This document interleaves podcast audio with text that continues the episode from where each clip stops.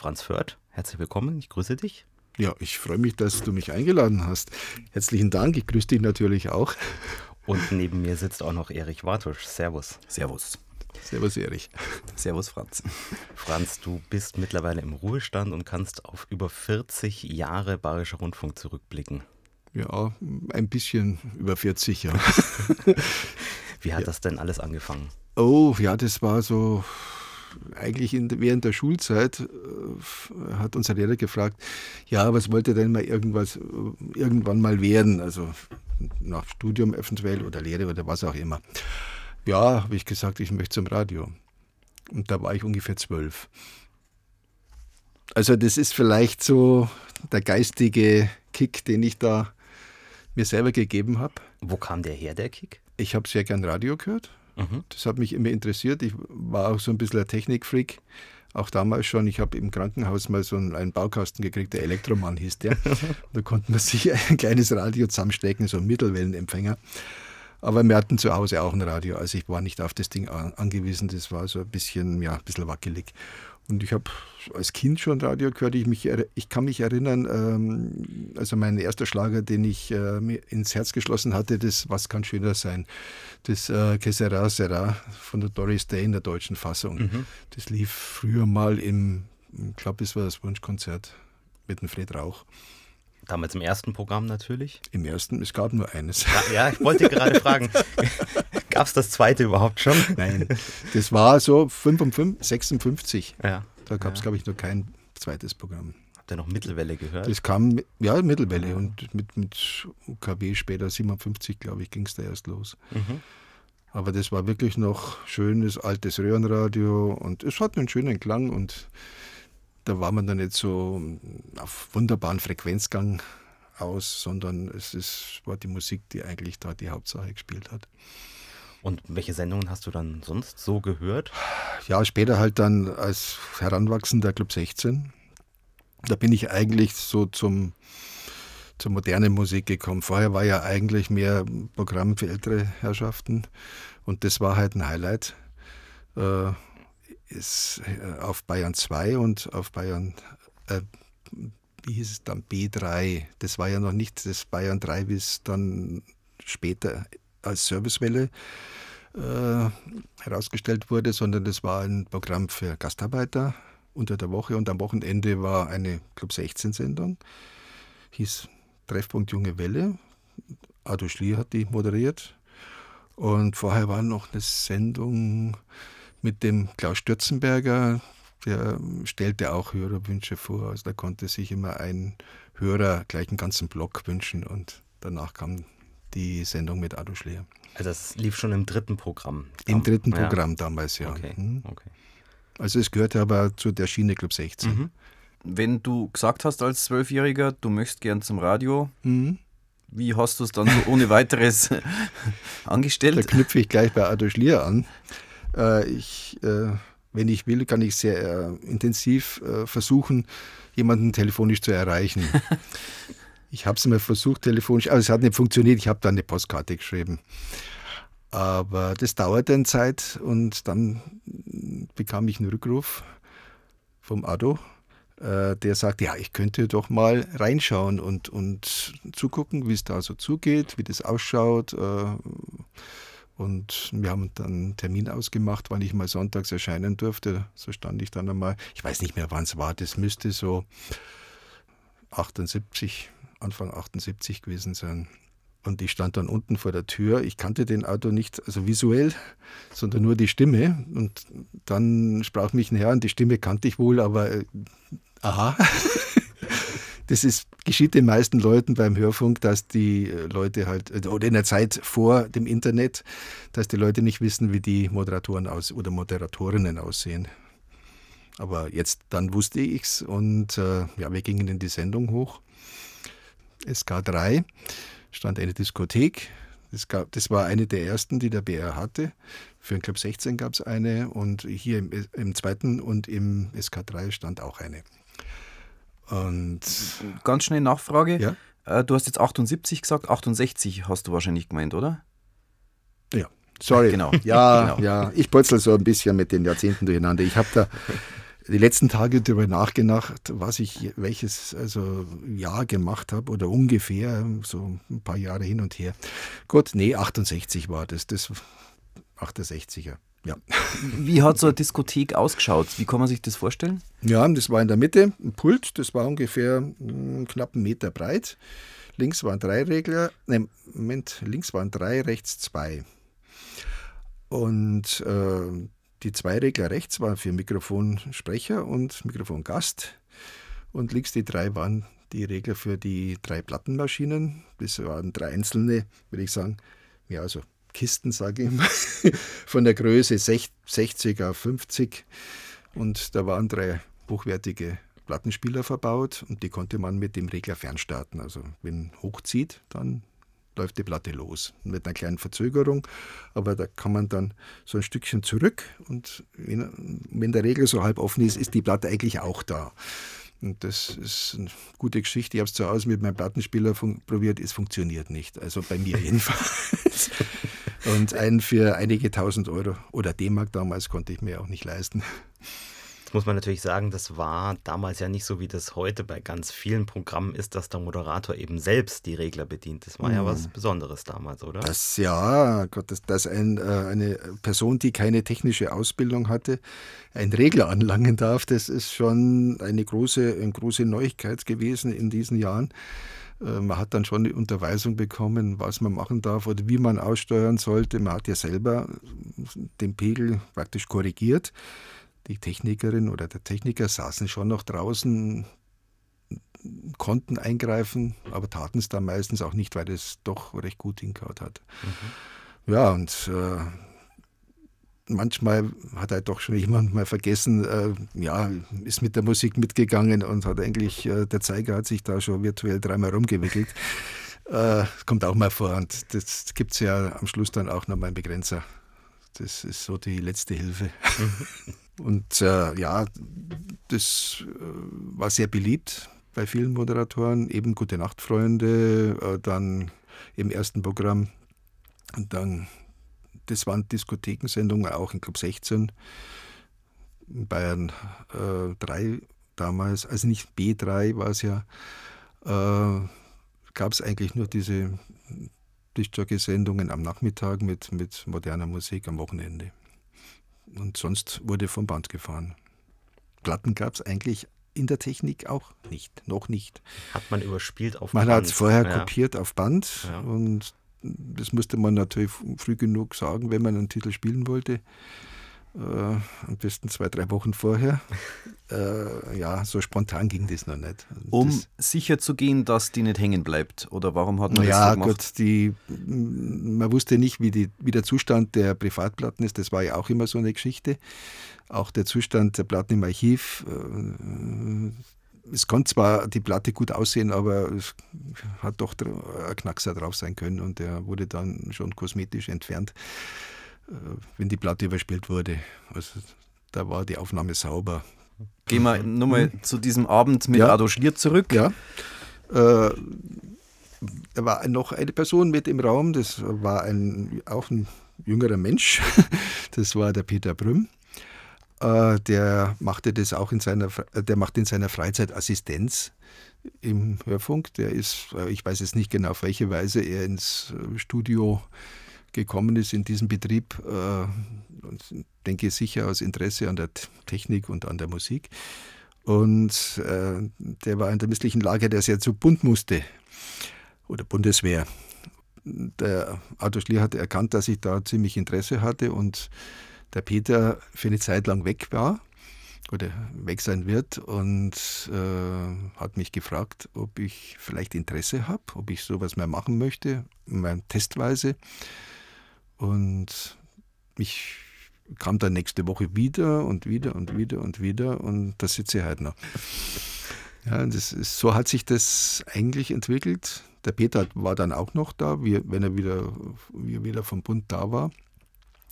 Der war ja irgendwie gefühlt der ewige Assistent von Ado ja, Schlier, oder? Ja, ja, also ja, länger als ich. Später dann Morning Sky, wenn Ado Schlier im Urlaub war, hat Peter Prüm moderiert. Mhm. Das war aber ansonsten bei ihm, glaube ich, nicht so häufig, dass der am Nee, Mikrofon war, nicht so oft. Ja, er hatte seinen Beruf gehabt, er war ja ein Pressesprecher im, im Flughafen draußen, im Erding. Und ja, das unter eine Decke zu bringen, äh, ist auch natürlich schon schwierig, weil er da ist ja die ganze Woche beschäftigt und am Wochenende konnte er dann hier auftreten. Was waren dann da die Aufgaben, die ersten, die so angefallen sind? Also Ja, was hat man da gemacht So, als Assistenz? ja, gut, man hat äh, also auf der einen Seite redaktionelle Tätigkeiten, man hat, das war am Wochenende eine Wunschsendung, man bekam die Post, also ich bekam die Post, ich musste sie mir abholen in der Redaktion. Das war also ein Päckchen mit Briefen und Karten und das Ganze äh, zu Papier bringen, also nicht, dass der Auto Schlier dann äh, jedes, jeden Brief aufmachen musste und gucken, wo ist jetzt der Wunsch und wer ist es. Und so habe ich das Ganze eigentlich auf ein Blatt Papier übertragen. Eben der Absender und der Musikwunsch und vielleicht noch ein Gruß dazu.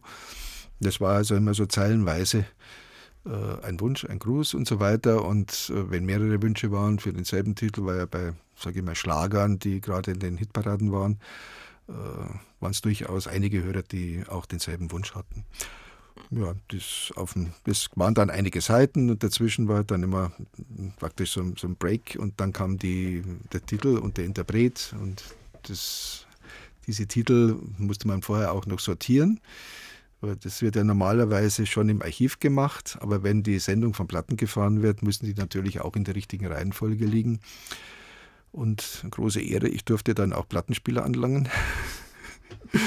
ja, gut, wenn so ein äh, Diamant kaputt geht, ist das schon ein dreistelliger Betrag gewesen. Also das ist schon sehr teuer. Und dann wird die Platte halt aufgelegt, richtige Geschwindigkeit einstellen. Das ist, Ist ja, ja auch- mit der damaligen Zeit noch 33, 45. Ist ja auch gern mal schief gegangen. Das ist auch mal schief gegangen. das merkt man aber sehr schnell. Ja. Also wenn der, spätestens wenn der erste also Gesang kommt und äh, das wie eine Mickey Maus klingt oder wie, wie, wie ein Wal, dann äh, ist irgendwas falsch. Mit der CD gab es diese Probleme nicht mehr. Ja, gut, das durfte ich auch machen und da ist man schon während der Stunde gut beschäftigt. Also die Wünsche habe ich vorher schon rausgesucht, also aus den zusammengestellt, also aus, als Liste. Und während der Sendung steht man dann wirklich dahinter und, und wartet schon, dass man die Platte wechseln konnte. War da ein Kopfhörer dazu, da kann man schon vorhören, wo der Anfang ist und dann dreht man sich nur so eine ja, Drittelumdrehung zurück, je nach Geschwindigkeit. Und dann Knöpfchen nach oben. Wenn man das vergisst, kommt nichts. Also das ist der Fernstart dann, heißt es, dass das auf dem Regler läuft. Gut, das war eigentlich die Hauptarbeit während der Sendung und da ist man hinterher schon, ja, man weiß eigentlich gar nicht mehr, was man alles gemacht hat, aber es ist gut gegangen, ich jetzt mal.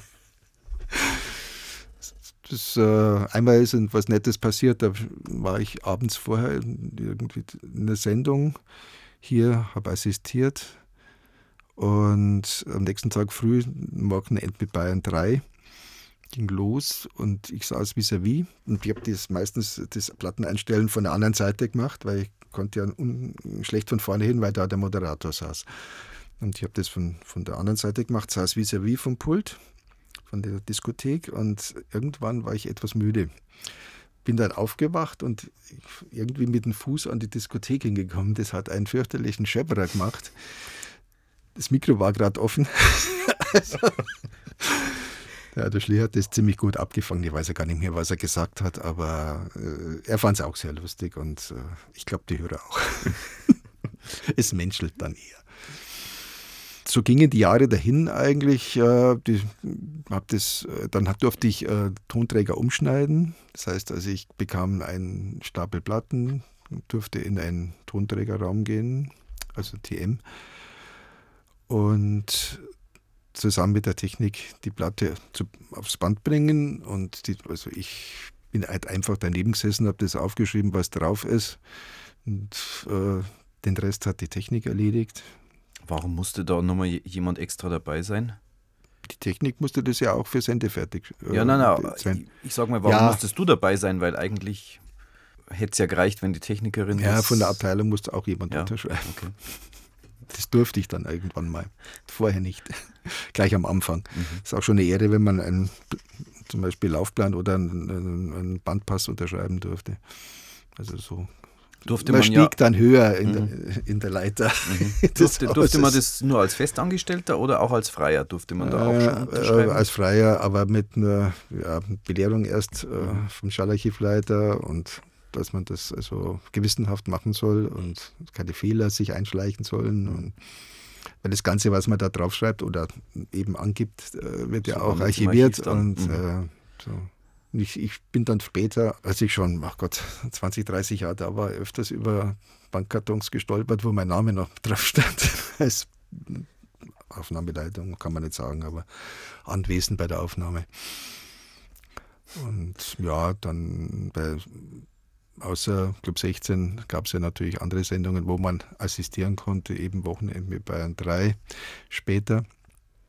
Äh, die dauerte drei Stunden in der Früh und da ist schon eine Person nötig gewesen, die die Platten dann eingestellt hatte. Das konnte man von draußen auch machen, aber dann musste die Technik in der Regie die Sendung fahren und wenn der Tischjockey gefahren hat, dann musste ich im Studio drin sein. Und dem Moment, wo das rote Licht angeht, starrt man zur Salzsäule und spricht nichts mehr. Also das hört man natürlich über Mikrofon. Es ist ja, aber das geht wirklich in, in, in, Fleisch und Blut über, dass man in dem Moment, wo man nichts mehr hört, auch den Mund hält dann. ja, gut, Wochenende mit Bayern 3, äh, dann Club 16 am Sonntag war das, dann äh, dem, der Giorgi Kostia machte seine Sendung Rocktasche, den habe ich auch gerne geholfen, weil äh, Probleme hatte eben mit den Händen, weil der Giorgi Kinderlähmung hatte und äh, die seine linke Hand nicht richtig bewegen konnte. Und da macht man halt äh, alle möglichen Handgriffe für ihn schon, äh, die vielleicht andere selber machen am Mikrofon. Und das war ein netter Kollege, also einmal gut drauf, hatte seine Rocktasche auch dabei. Das war eine braune Ledertasche, so wie so eine Beamtenaktentasche. Und da hat er seine Platten drin. Das war die sogenannte Rocktasche. Was gab es noch? Wahlsendungen, da hatte man auch einiges zu tun, aber da durfte ich dann auch schon selber Musik mitbringen.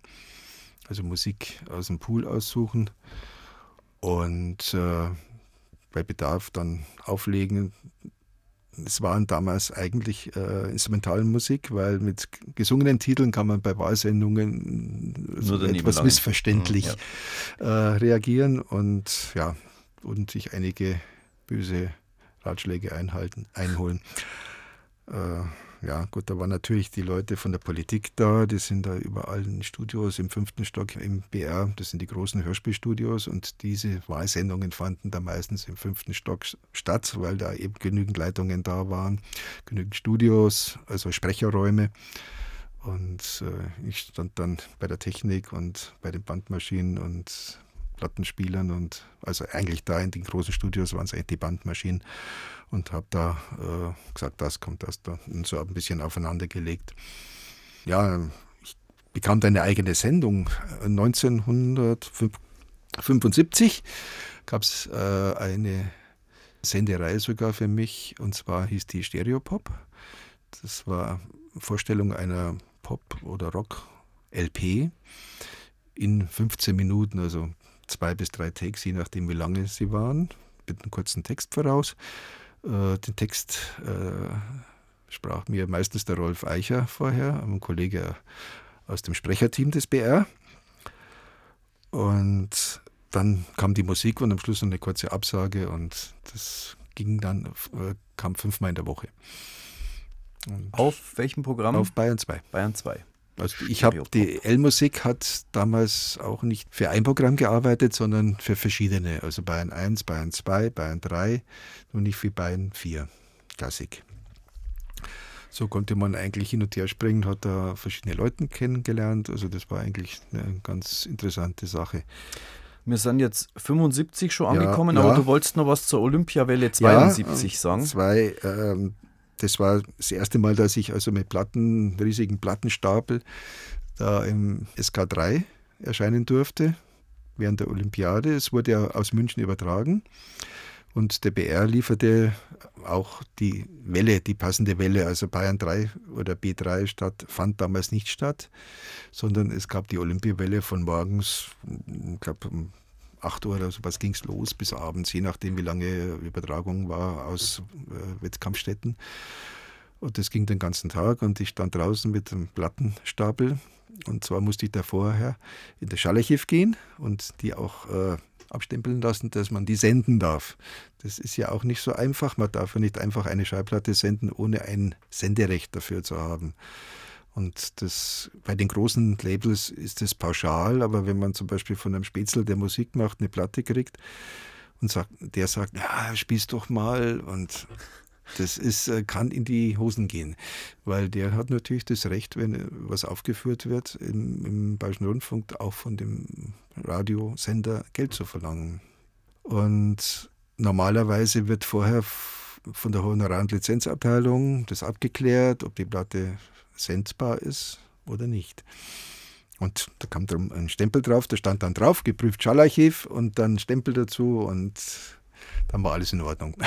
Und ja, das ging die zwei Wochen ganz gut, bis natürlich äh, das Attentat kam und äh, da musste man sehr schnell noch das Repertoire erweitern, weil es war wirklich das Programm dann auch abgesenkt. Den ersten Tag sowieso und beim zweiten ging es ja dann wieder weiter mit den, äh, mit den Übertragungen von draußen. Es war schon am Anfang noch etwas moderater und ging dann bis nächsten Tagen wieder nach oben. Da gab es einen netten Zettel auf der Tür, das waren die Olympischen Ringe äh, mit den Stempeln äh, der Ersttagsbriefe, die rauskamen. Einfach so diese fünf Ringe, ich habe das zu Hause noch liegen, also das ist eine schöne Erinnerung. Das gibt es bloß einmal. Es sind keine Briefmarken drauf, nur die Stempel. Mhm. Dass du da als relativ junger da schon mitmachen durftest? Ja, also 72 war ich 20 schon ja. schöne Sache, oder? Große Vertrauen. Also ja. ich habe scheinbar wenig Fehler gemacht, sonst hätte ich es nicht machen dürfen.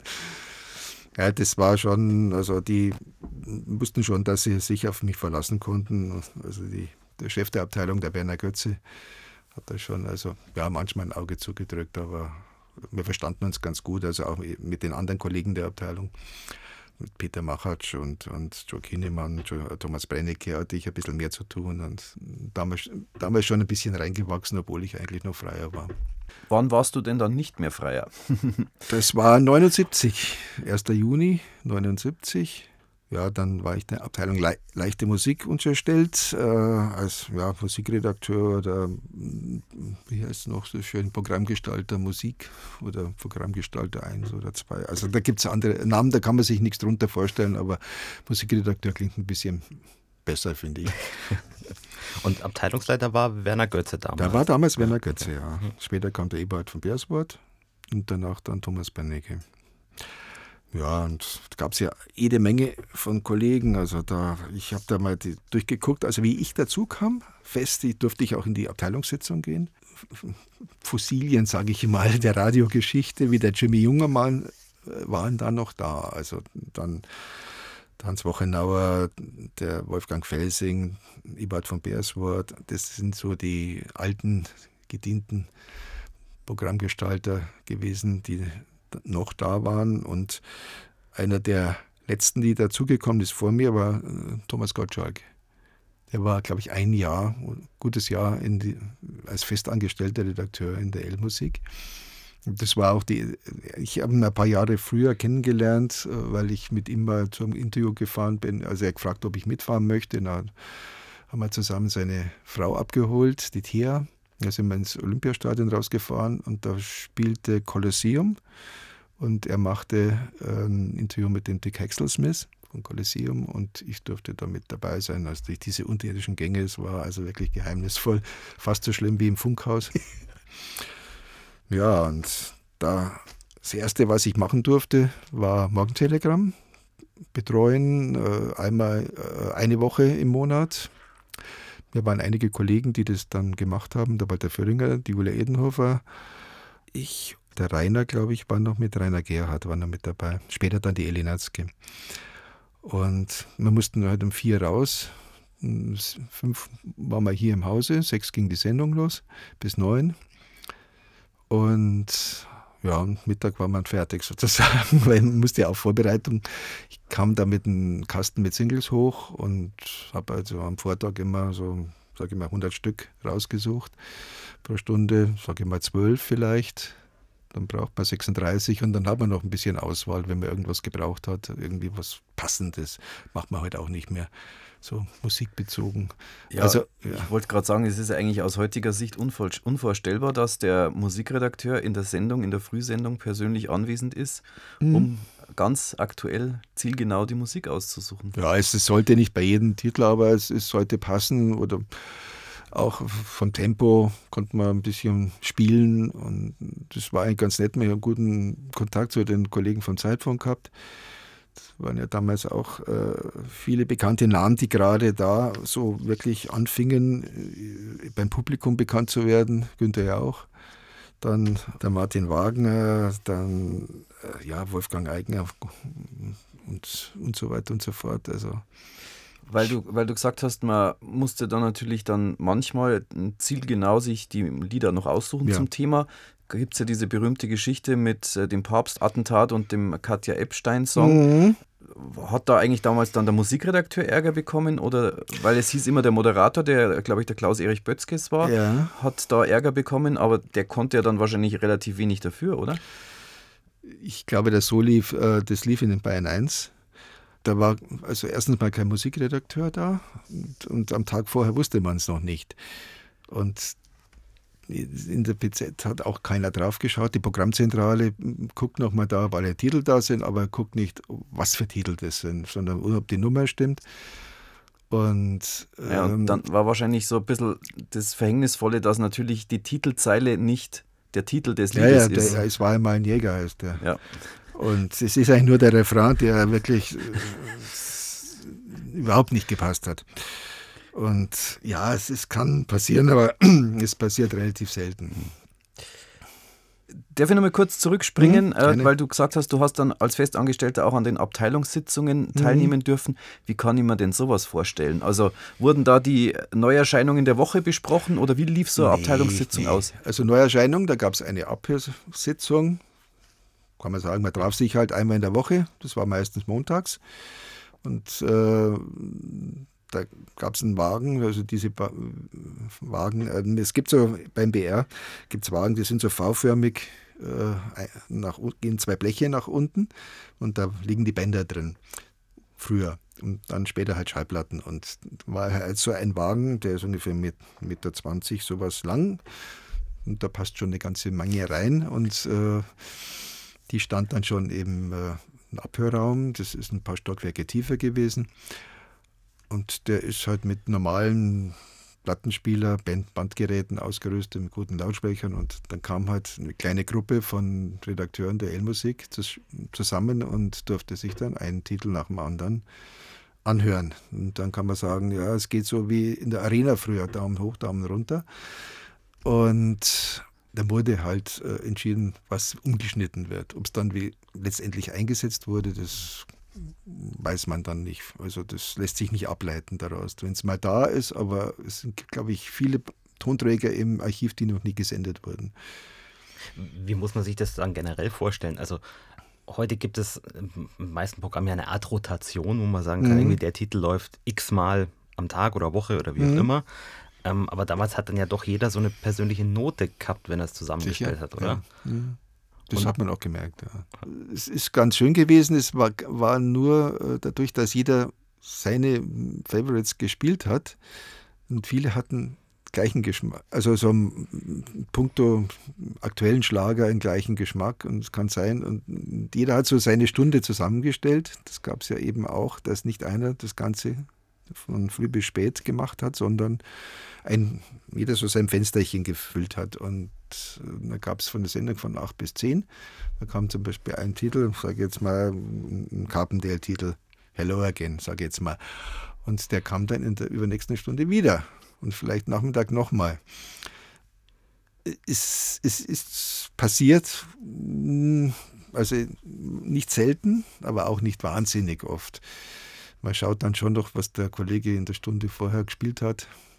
Aber es gab ja eigentlich meistens nur, also wenn der Kollege anwesend war, Dann konnte man äh, ihn fragen oder in den Laufplan schauen, der bei der Technik noch lag. Also da, dass man den einen Titel halt nicht spielt. Aber wenn keiner da war, dann äh, ist das halt natürlich raus wenn du sagst, bei dieser Abhörsitzung mhm. äh, hat es Daumen hoch, Daumen runter, gab es mhm. dann da sozusagen Mehrheitsentscheidungen? Ja. Ja. Also wenn von anwesenden fünf Redakteuren drei gesagt haben, das äh, soll bitte umgeschnitten ja. werden, dann wurde das gemacht. Also wenn man da Einzelkämpfer war, war man eher auf verlorenen Posten oder? Mhm. Man hat, man hat schon diskutieren können, so ist es, also so streng war es nicht, aber man, man hat sich schon angeschaut und hat eigentlich man wusste es eigentlich schon fast beim Auf, beim, bevor man auf den Titel aufgelegt hat und äh, ja, es, vieles ist schon gar nicht mit reingerutscht. Aber war es dann so, dass man den dann auch nicht einsetzen durfte? Oder wenn man ihn dann es, doch Es ging dann hat? eigentlich nur um die Archivierung. Man konnte eigentlich theoretisch, es war erlaubt, eigentlich, sage ich jetzt mal, alles in, in Klammern zu spielen. Manche haben es gemacht. das Programm war halt etwas vielfältiger wenn jemand vielleicht den, den Interpreten sagen wir, sympathisch fand, wenn er, es gibt ja viele Interpreten, die dann auf Tour sind und im, im Studio sind oder in den Redaktionen sind und sich unterhalten mit den Redakteuren. Äh, das gehört ja eigentlich dazu und ähm, wenn äh, Redakteur angetan war von dem Titel und von der Präsentation und dann lief der vielleicht zweimal öfters. Aber der hatte der Redakteur nichts davon und der Sänger eigentlich auch nichts. Weil die Summen, die ein Sänger für den Einsatz kriegt, das geht also wirklich im unteren zweistelligen Centbereich. Also damals war es jedenfalls so. Aber es, jeder durfte mal, oder ein, ein, Teil der Abteilung durfte jedenfalls mal Titel hören, die er sonst vielleicht nie gehört hat. Und äh, es war auch mal interessant, irgendwelche, sage ich mal, Rundfunkorchester zu hören, die irgendwelche Schlager nachspielen, instrumental. Das gab es ja am Anfang auch wesentlich mehr als jetzt. Jetzt gibt es ja kaum noch Instrumentalmusik. Hast du denn damals an, also absichtlich, um, um dich inspirieren zu lassen, andere Sendungen oder auch Programme gehört? Also was weiß ich, Ö3 oder so zum Beispiel? Um zu sagen, was machen denn die? Ja, man ist schon neugierig. Also inspirieren, ja gut, vielleicht hört man auch, gut, bei den Österreichern war es halt so, die hatten die Austropopper, die das natürlich als erste gespielt haben. Und so Peter Cornelius oder Ambros waren halt in Ö3 eher zu hören als bei uns. Darum war man schon neugierig, weil die, das bayerische Publikum hat ja auch so eine gewisse Verbindung zur österreichischen Musik und da haben wir natürlich schon geschaut, dass wir vielleicht da was Neues hören und das dann halt möglichst schnell von den Plattenfirmen auch hier in, in Bayern bekommen. Es sind ja meistens österreichische Labels gewesen, die die Platten veröffentlicht haben als erstes und dann kam der Import. Da gab es halt noch nicht die EU, überall alles gleich herauskam. Wie war insgesamt der Umgang mit Plattenfirmen? Die haben ja vermutlich schon dafür sorgen wollen, dass mehr von Ihrer ja, Firma ja, zu hören ist. Ja, ja, sicher. Das ist Betteln. Ist, war manchmal, aber das ging eigentlich mehr, wenn ein Produkt gut war, dann hat man es auch eingesetzt. Also, das, also wenn was wirklich nicht gut war, habe ich es auch gesagt und gesagt, nee. Gab es denn irgendwo so Verstrickungen wie, ich habe mal gehört, beim HR kam es vor, dass hm. Leute, die die Titel selbst geschrieben haben, vor allem so Instrumentalstücke, dann ja, ja. vor allem im Nachtexpress gespielt haben, wo du hm. halt irgendwie die sechsfache Spielst du mich, spiele ich dich. Genau, ja. Das ging ja durch die Presse damals. Das, ja. das, das war, also ich kannte die Kollegen von den anderen Sender gar nicht. Mhm. Die kamen also gar nicht in die Situation, aber also bei uns glaube ich weniger. Also da bin ich. Äh, ich habe auch nicht so diese, diese Vorliebe gehabt für die, die sagen wir, Verlagsproduktion. Das, bei mir waren das eigentlich die, die richtigen Interpreten, also sage ich mal ein James Last oder ein Hugo Strasser, wenn ich mal schon bayerische Musik spielen, dann oder ein, ein, ein Roy Etzel oder ein Ambroselos, das sind halt Komponisten und, und äh, auch Texter, die in Bayern leben und warum soll man nichts für die nächstliegenden äh, tun und sie einsetzen dann? Warst du dann, äh, wir sind jetzt so chronologisch beim Morgentelegramm stehen mhm. geblieben, warst mhm. du dann vor allem auf Bayern 3 zugeschnitten oder ja, wie kann man sich das vorstellen mit den, wer hat auf welcher Welle Musik mm, gemacht? Ich habe morgens für Bayern 3, aber ich, das war natürlich nicht die einzige Sendung, die ich hatte. Das waren auch ein paar Laufbahnsendungen. Laufbahnsendung heißt, äh, läuft ein Band und äh, ein Stationssprecher macht Stationsansagen. Das macht man heute nicht mehr. Das wird also alles schön mit Zeit und, und, und, und so weiter. Three Elements Breaks und so weiter. heißt so schön. Zeit, wer und, und was und ja. Die hört man gern, Start mit Sprung. Also das sind so Sendungen, die weit Musik, sehr viel Musik bringen, wenig Wort. Ich habe äh, auch in, für andere Programme gearbeitet, zum Beispiel Bayern 1. Da gab es das Telefonwunschkonzert. Da musste immer ein Redakteur dabei sein. Das fand am Freitagabend statt, 19.30 bis 21 Uhr. Mit äh, um, zum Beispiel Fred Hafenstein, Drew Kappelsberger, Peter Rubin. Das sind mal drei von, äh, ja, es waren glaube ich mehr im Team, aber das waren diejenigen jedenfalls, die, mit denen ich am meisten zu tun hatte. Das heißt, da konnte man damals während der Sendung anrufen? Konnte man anrufen, ja. da gab es eine Telefonnummer, die ich bin war... übrigens nie durchgekommen. Nicht, ja, ja das sind äh, zwei Damen gewesen, die da waren, die Telefon aufgenommen haben.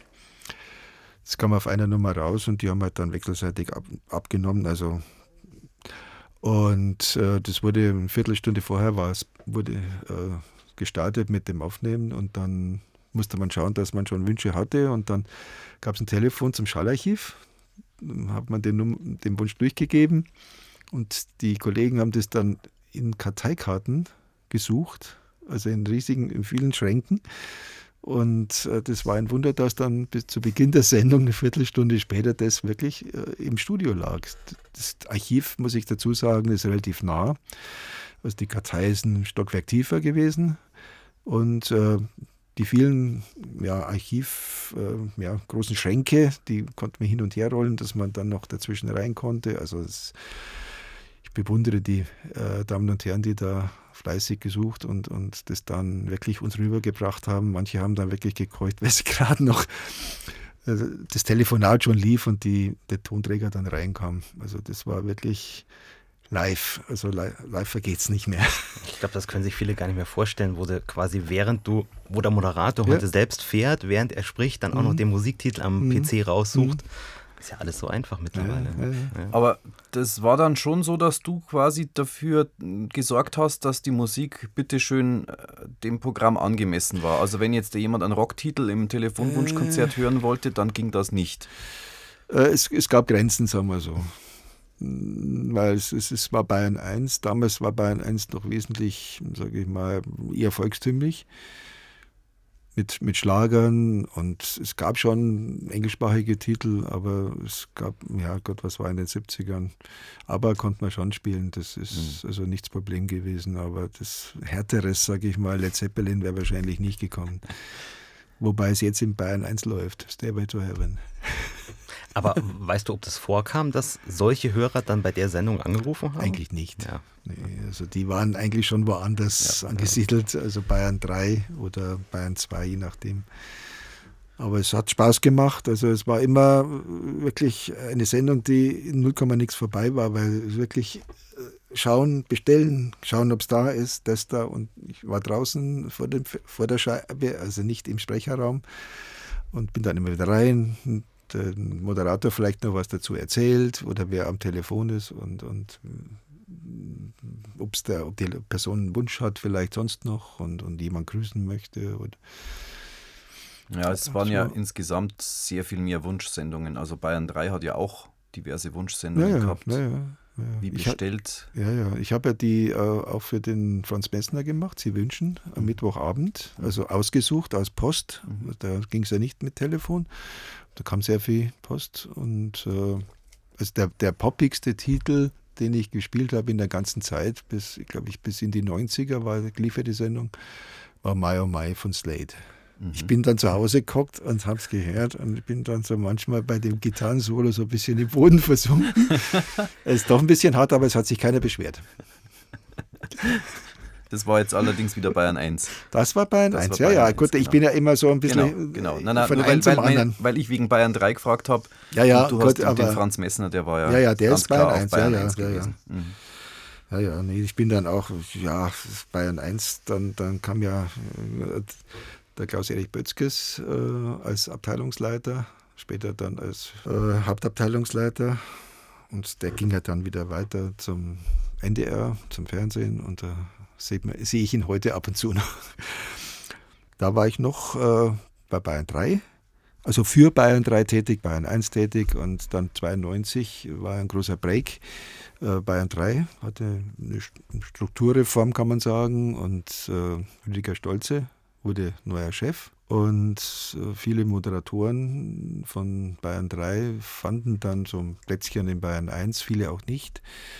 Da ging auch sehr viel durch die Presse damals und äh, ja, es wurde alles ein bisschen moderner. Gut, viele waren vielleicht traurig, weil sie ihre Umgebung halt nicht mehr hatten, also ihre Programmumgebung. Und ja, ich äh, war dann für Bayern 1 tätig bis 2000 Acht Jahre. Hm. Wie war das denn grundsätzlich mit dieser Reform von Bayern 3? Weil es hat sich ja dann redaktionell auch vieles geändert. Das war, ja, das war eine die, Zentralredaktion, ja, ja, oder? Ja, und, und, wer hat dann die Musik gemacht für das Programm? Das war Musikredaktion eigentlich. Das heißt, es ist dann aus der L-Musik rausgegangen? ja, rausgegangen, ja. Also das war, irgendwann musste sowas kommen, weil es ist so mm, von der Struktur her natürlich vernünftiger. Wobei jetzt wieder eine äh, große Zentralredaktion, Beispiel für, für Nachrichten äh, kommt oder ist, da ist eigentlich und äh, man sich dort bedient für das, was man braucht. Und Musik ist relativ klein geworden, Musikredaktion. Wir waren 16, 17 Leute in der leichten Musik und später bei Bayern 1 war ich am Anfang alleine und dann kam der Volker Steppert noch dazu. Sind es, glaube ich, drei Leute bei Bayern 1 und Bayern 3 weiß ich es nicht genau. Es dürften aber auch nicht mehr sein.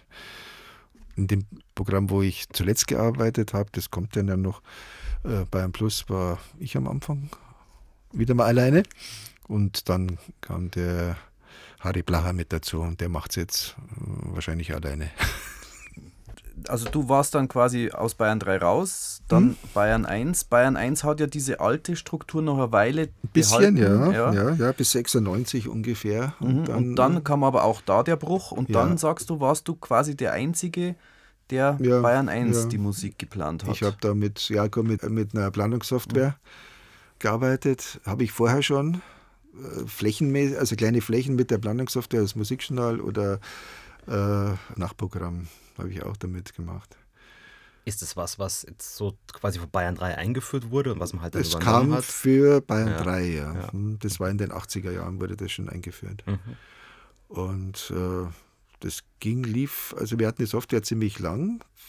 2001 kam Volker Steppert. Also ich denke, dass das 2004, 2005 umgestellt wurde auf eine andere Software und jetzt haben alle Abteilungen, also Bayern 1, Bayern 2, Bayern 4 und Bayern 3 auch dieselbe Software, also nicht jedes Programm eine eigene. Es war bedingt durch den zeitlich unterschiedlichen Anfang der Musikplanung mit den mit elektronischen Geräten. Also ich habe kenne noch Gerät, ähm, unsere ersten Computer, die gab es in den 70er Jahren schon. Das waren so grüne Bildschirme, da wurden Laufpläne damit geschrieben. Und wenn dann irgendwas abgestürzt ist, war alles weg und dann konnte man wieder von vorne anfangen. Also das waren so die Anfänge und jetzt geht es halt über vernetzte PCs. Also das geht schon recht schnell, sehr komfortabel. Man hat die ganze Musik dahinter liegen, elektronisch. Ist ja alles gespeichert, nicht mehr auf, auf Bändern und Platten, sondern halt wirklich als, als Audiofiles. Und das ist natürlich schön, ich, wenn ich den Titel anhören kann oder nochmal verändern kann, wenn ich möchte, irgendwie die Blende nicht stimmt oder vielleicht noch äh, irgendwie ein langer Anfang ist, das kann ich halt alles gleich wegnehmen. Also das ist schon sehr komfortabel. Kannst du dich noch erinnern, ab wann man, jetzt, ich frage jetzt mal für Bayern 1, nichts mehr von CD oder der Art gespielt hat, wo alles aus dem PC kam? Es ist Bayern 1 ist mehr, gab, es gab so eigene CDs, die Bayern 1 für, für den eigenen Betrieb gemacht hat, um das Ganze komfortabel zu machen. Da gab es noch keinen Computer, also äh, keinen Plattenspeicher für die CDs. Das kam, dürfte so 2008 sowas, 7, 8. Aber es ist so, das, ich schätze jetzt im Moment. Weil ich bin dann ähm, zu Bayern Plus gegangen. Also Bayern Plus gab es damals noch nicht und das wurde 2008 war Sendestart, also ein Jahr vorher wurde ich gefragt, äh, ob ich dafür arbeiten möchte. Das war der Thomas Gaidenides und meinen damaligen Chef, den Maximilian Berg, gefragt, also ob ich, äh, ob er mich gehen lässt. Und äh, der Max meinte, ja, der Thomas soll besser mich fragen. und ich habe gesagt, ja, gut, alle naja, 12, 13 Jahre soll man wieder was Neues machen. Schadet nicht, weil sonst wird es irgendwann langweilig. Und dadurch, dass ich in Bayern 1 ja eh schon ein relativ großes Repertoire im Kopf hatte, äh, im Bereich Schlager, teilweise noch im alten Schlager. Ich habe früher ähm, im Vormittagsprogramm gut aufgelegt, äh, teilweise bis zur Operette drin gehabt. Also das war sehr breit in den 80ern. Und dann ein Jahr Vorbereitungszeit und dann war Programmstart 2008 mit fast null Hörern. Äh, und das ging dann so langsam nach oben und jetzt, glaube ich, schaut es auch ganz gut aus. 2015 äh, fand ja der Umzug nach Nürnberg statt und seitdem ist das Programm, Vollprogramm aus Studio Nürnberg. Wird auch dort geplant, dort moderiert. Wie war für dich dann aber der Umstieg? Du hast zwar natürlich ein Repertoire mitgenommen, aber warst halt jetzt äh, zum, am Anfang ja dann auch noch, die Volksmusik ist ja wahrscheinlich von, von der Volksmusikredaktion ist, ausgekommen, ja, ja, ja, aber du hast natürlich dich trotzdem wieder umstellen. Also wie ist denn das, wenn man sich da immer musikalisch dann doch umstellen muss? Ja, es ist ja nicht eine ganze Umstellung, man hat ja sehr vieles noch im Hinterkopf. Also da, das ist, ich habe das äh, in dem Jahr Vorlauf, habe ich ja die ganzen Titel bearbeitet, äh, eingespielt, sofern nicht vorhanden. Dann zieht man sich das allein schon durch die tägliche Arbeit äh, wieder in den Hinterkopf und das geht dann eigentlich relativ gut. Das alte Repertoire hatte ich noch mhm. und in der Zwischenzeit, mein Gott, das kann man nacharbeiten. Also was in einem Jahr rauskommt, so viel ist das nicht. Lass es 50 gute Titel sein, äh, mehr sind es vielleicht nicht haben eigentlich zu der Zeit, als du noch tatsächlich der Musikredakteur im Studio warst, auch die Moderatoren versucht, da so ein bisschen Mitsprache zu üben, indem sie gesagt haben, Mensch, eigentlich könntest du doch besser das oder das möchte ich jetzt gar nicht bei mir in der Sendung haben? Ja, ja, versucht haben sie schon. ja, gut, wenn es passt, geht's, aber ich habe schon mal Nein gesagt. Nein gesagt, auch mal zwischendurch. Also ich glaube, die haben sehr viel mit der eigenen Sendung zu tun gehabt, dass sie nicht unbedingt ein Wunschkonzert machen wollten. Ja, ich glaube, man muss unterscheiden zwischen den, ja, ich sag mal, DJs, die ja wirklich das aber auch selbst zusammengestellt haben, mhm. ja im Normalfall, und denen, die Zeitfunk waren, meine Zeitfunk, die sich die, um ganz was anderes gekümmert die, haben eigentlich. Thema 1 war eben Zeitfunkbelange äh, und der Rest war, naja, Gott, wenn man, oder es das heißt, ja, spiel's morgen mal oder irgendwann einmal tut es keinem weh und freut vielleicht auch viele Menschen, weil es war ein Titel, der fällt nicht aus dem Repertoire und wenn ich dann einen Wolfgang Ambros mit Zwicks mitspiele, wird keiner vermuten, dass das vielleicht dem Moderator ja. auch gefällt. Gefällt vielen. Wie war das damals hier im Haus, als die Privaten kamen? Mhm. War, wie, wie, hat man das aufgefasst? Hat man gesagt, oh, um Gottes Willen oder was? Nee, nee, es war sehr positiv. Man hat sogar oben am, auf dem Dach eine Antenne gehabt. 250 Watt, glaube ich. Äh, sind Programme abgestrahlt worden auf dem Hochhaus. Also das belebt die Radiolandschaft. Also das heißt, der Bayerische Rundfunk ja. hat damals von seinem Funkhaus aus die privaten Programme das ausgestrahlt. Hat er mit nicht, nicht, ja, ein paar. Also nicht ja. alle, aber das war, äh, ging da oben los, ja, ja. Das ist Fernsehturm, glaube ich, war einiges und ja, es gab ja früher so, so ein Versuchsprojekt, Kabelversuchsprojekt und so, da wurde schon mal Privatradio gemacht.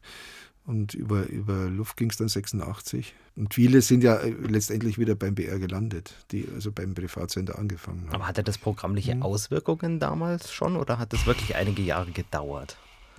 Ja gut, ein bisschen höher wird es wohl gekostet haben, ist klar. Aber es, also ein Stammhörer geht dann deswegen nicht weg.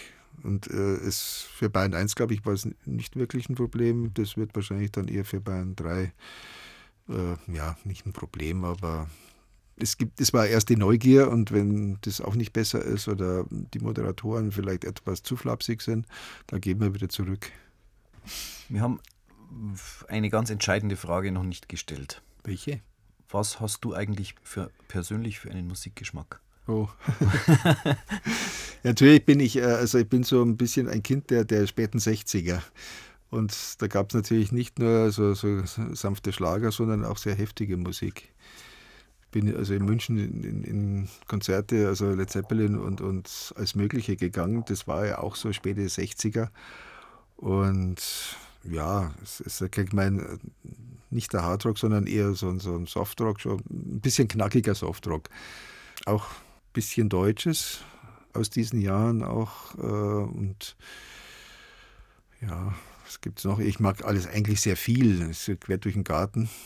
Von der Klassik eigentlich, von, von wirklich sehr, sage ich, harmonischer Klassik bis zum, ja, wenn es ein gut gemachter deutscher moderner Titel ist, dann höre ich ihn auch gerne. Und wenn es Ohr geht, dann bleibt er auch hängen. Also und wenn ich ihn das fünfte oder sechste Mal höre, also zu oft äh, am Tag, dann sage ich dann vielleicht, nee, jetzt mal lieber nicht. Aber sonst Musik, ja. Es gibt, sage ich mal, sehr viel gute Musik und wenig schlechte und die schlechte lassen wir weg und hören bloß die gute. Also ich höre gerne Sender des BR, also nicht, also von 1 bis, bis 4. B5 auch natürlich. Aber ab und zu mal ich mal zepp ich mal ein bisschen rum und vor allem im Auto. Da geht es ja recht einfach. Das ist eine Taste am, am, am Lenkrad, da bin ich da auf dem nächsten. Das, jetzt haben wir was ganz Wesentliches eigentlich noch unterschlagen. Du hast ja auch mal phasenweise moderiert. Ja, ja. Du sagst jetzt nur ja, ja, aber es ist immer Bayern 1 nicht ganz unwesentlich. Sonnt, äh, Bayern 1 am Abend oder vorher mal Gute Nacht, Freunde. Dann habe ich mein Wunschkonzert auf Bayern Plus moderiert, mit der äh, wechselweise mit der Hermine Kaiser. Sonst äh, ab und ja, zu mal, das waren Spezialsendungen eigentlich. Aber es ja. hat dich jetzt nie so zum Mikrofon gedrängt oder? Mm, es ist nett, aber ich muss, also es ist ein sehr hoher Zeitaufwand im Vergleich äh, zu dem, was man sonst dann, sage ich mal, Output. Weil man macht es vorher, dann sendet man es und dann ist es ja erst vorbei. Und sonst ist es halt, äh, ja, die Schreibtischtätigkeit vorher. Es ist schon was Schönes, es ist so, so kribbeln. Hat schon Spaß gemacht, doch. Ich habe zum Beispiel wie die alte Sendekomplex von Bayern 1, die letzte Sendung gemacht. Gute Nacht, Freunde. Und dann habe ich sozusagen das Licht ausgeschaltet. Das war schon so ein bisschen, bisschen traurig. Aber es ging dann unten in dem großen äh, neuen Sendekomplex bei Bayern 1 natürlich weiter. Da haben wir auch so gelitten 2001, wie die, das Attentat in New York war. Wir sind an diesem Tag umgezogen mit unserem kompletten Musikbestand, hatten keinen Computer und es war wirklich so alles durcheinander. Volker und ich sind da rotiert und wir haben da geschaut, dass wir irgendwie Platten auflegen und also das sind auch solche Sachen, das wie, wie wenn irgendwelche Sachen sind wie äh, sagen wir, höhere, höher gestellte Personen versterben, wie auch immer. Das ist, ob das ein Papst stirbt oder ein Ministerpräsident beim Strauß, kann ich gut erinnern dran. Das war da also dann alles. Auf Bayern 3 mittags Klassik. Mhm, ja. Was mir als Schüler, dann war mir klar, irgendwas muss passiert sein, wenn auf Bayern 3 mittags Klassik läuft. Das ja, ich weiß nicht, ob es jetzt noch passieren wird, aber ich bin dann immer also derjenige, der auch an, Feiert, an ruhigen Feiertagen so ein bisschen das Ganze abgesenkt hat. Die Leute haben sich gefreut, was so schöne Sachen hören, haben sie schon lange nicht mehr gehört. Äh, ja, also das. Könntest du dir vorstellen, so wie Ado Schlier, der noch mit weit über 80 Sendungen für die Rai äh, Südtirol in Bozen mhm. gemacht hat, dass mhm. du vielleicht irgendwann mal wieder Internetradio aufmachst mhm. oder so? Mhm. Und wenn, dann würde ich es nur selber hören, weil ich es für mich mache. Und vermutlich hätte es dann sogar relativ viele Hörer, oder? Ja, ich weiß nicht. Ich, das, nee, ich habe zu Hause genügend zu tun. Rentnerstress. Aber es macht Spaß, ja, doch. Ich höre heute Radio, aber das Machen überlasse ich jetzt dann anderen und wünsche Ihnen viel Spaß damit. Franz, wir wünschen dir auch viel Spaß in deinem Ruhestand. Ja, danke. Weiterhin und vielen Dank für das Gespräch.